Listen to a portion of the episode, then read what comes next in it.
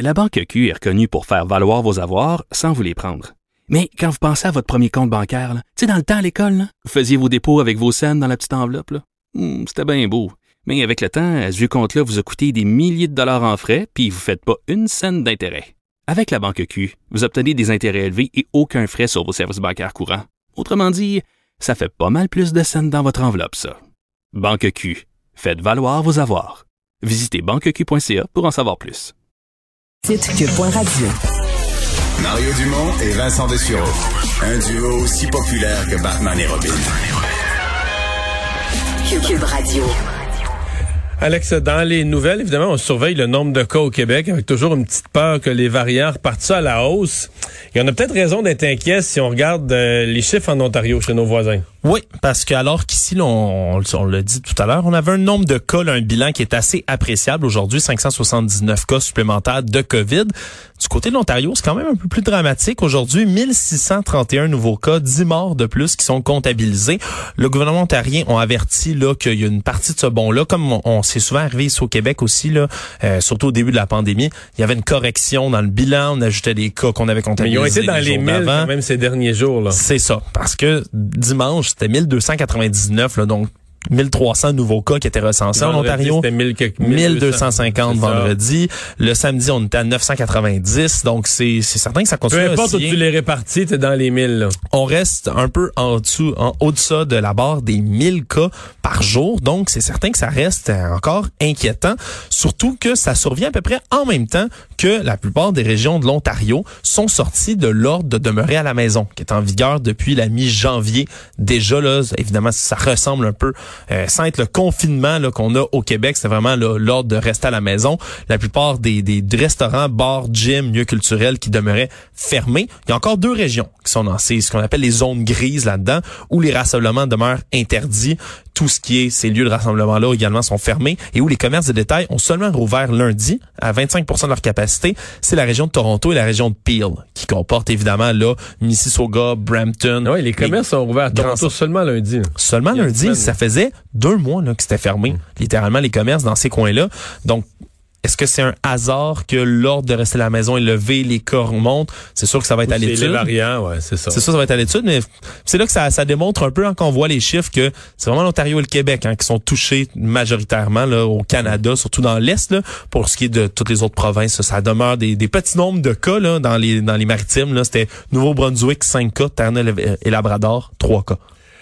Jeudi, ça va être une grande journée de commémoration pour les euh, milliers de personnes décédées de la COVID. Euh, c'est l'initiative du gouvernement du Québec. Mais là, maintenant, il y a le fédéral qui imite l'initiative. Ouais, c'est le premier ministre Justin Trudeau qui a annoncé ça aujourd'hui, là, une, journée pour souligner les répercussions importantes, dit-on, subies par tous les Canadiens depuis le début de la pandémie. Donc, on imite le Québec, même journée, 11 mars, commémoration.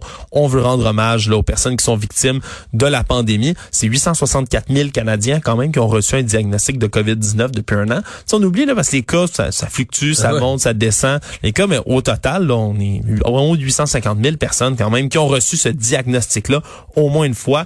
On veut dans le cas du ouais. Québec, c'est vraiment, une- je pense, c'est vraiment une commémoration pour les personnes décédées, surtout. Oui, Mhm. les personnes malades, mais c'est vraiment une espèce d'hommage aux personnes euh, décédées.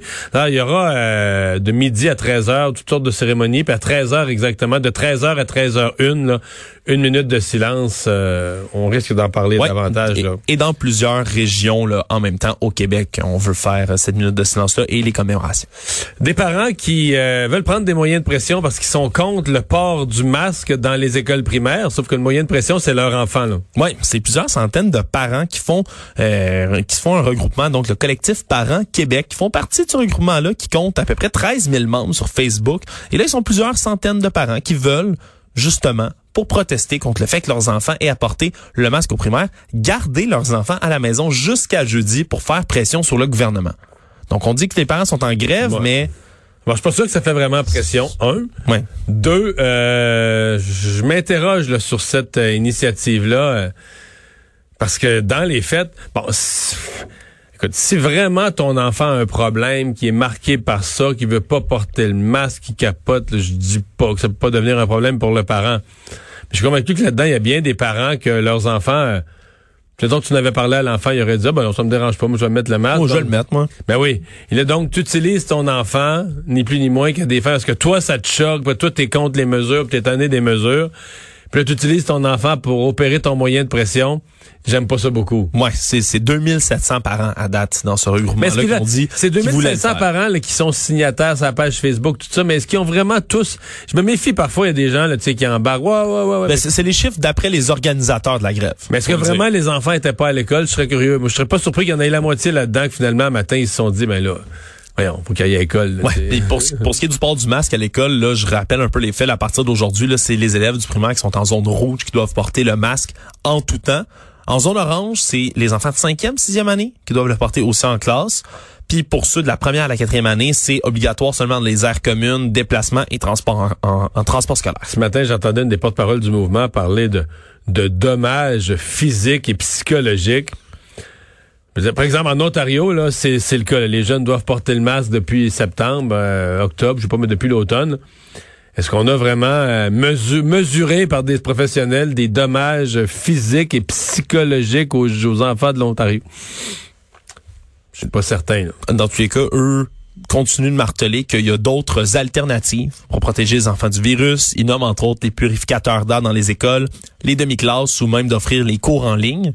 Donc pour les pour les plus Ben, jeunes, les cours les en ligne, primaire. les cours en ligne, on l'a fait là, quand c'était nécessaire, mais Hmm.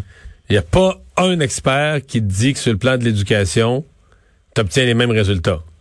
Ouais. que, euh, moi, le- là-dessus, il n'y a pas de compromis. là. Je veux dire, il faut, euh, il faut, il faut que les enfants aillent à l'école. Mais enfin.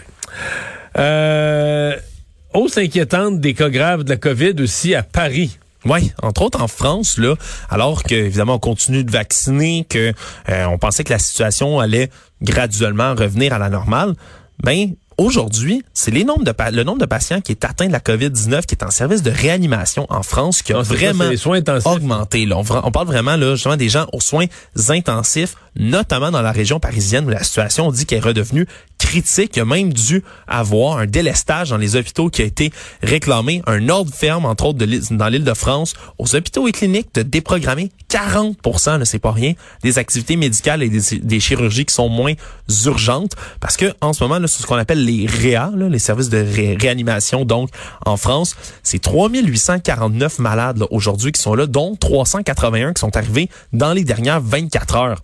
Donc, c'est certain que ça remonte. Là, au début janvier, on était descendu en bas de 2600. Et là, ça remonte. On est remonté, dit-on, au point où on était au niveau de fin novembre dernière, la- l'année dernière, où évidemment les cas là c'était grave et on sentait l'urgence. On dit que c'est entre autres le variant anglais qui est beaucoup plus facile à propager, qui est beaucoup Mais c'est arrivé dans le nord de la France, en fait, euh, le plus proche du Royaume-Uni, justement. Et euh, là, ça s'est étendu à Paris. Il y en a aussi des éclosions dans le sud de la France. Donc, c'est pas toute la France. On est revenu à quelque chose de plus régional, là, des coins de territoire ici et là. Oui, puis on Mais- essaie justement de contrôler tout ça. Il y avait d'ailleurs un confinement pendant la fin de semaine, tu l'as dit dans le nord, entre autres le Pas-de-Calais, Dunkerque, etc., sud-est, littoral des Alpes-Maritimes. Puis le couvre-feu de 18 heures qui est en vigueur en ce moment là sur tout le territoire. Donc on, parle un confinement total, c'est vraiment la dernière arme évidemment à la disposition dont on ne veut pas euh, disposer, on veut pas l'utiliser pour l'instant. Mais c'est sûr, c'est inquiétant. Là. Quand on voit les cas augmenter, on peut toujours se dire Bon, c'est des nouveaux cas, c'est pas nécessairement des des cas- hospitalisations. Mais les cas soins intensifs, c'est plus compliqué. ouais. Disons que c'est le plus grave. Mais c'est surtout la tendance générale de l'Europe qui est inquiétante, c'est que c'était à la baisse, mettons, du, du- du- de la deuxième semaine de janvier jusqu'à la fin février, ça baissait. Puis là, depuis une semaine, dix jours en Europe, le nombre de cas est reparti à la, à la hausse. Euh, le procès du policier Derek Chauvin, en fait, là, on, re- on revient sur la mort de George, George Floyd. Euh, ça devait commencer euh, aujourd'hui. D'ailleurs, on craignait encore des manifestations, des tensions raciales en marge du procès. Mais là, c'est sur pause. C'est sur pause parce que aujourd'hui, ce qu'il devait y avoir, c'était entre autres le processus de sélection du jury qui commençait aujourd'hui. Sauf qu'on a mis ça sur pause comme aujourd'hui parce que il y a des débats sur la nature des charges qu'on va donner à Derek Chauvin. On sera, on le rappelle, c'est le policier de 44 ans, policier blanc qu'on avait vu dans, une vidéo qui est devenue virale au travers de la planète, euh, où on le voit appuyer pendant 9 minutes de temps son genou sur le cou de George Floyd. Donc, c'est certain c'est des images d'horreur. En ce moment, on craint entre autres des violences, dépendamment du verdict du procès.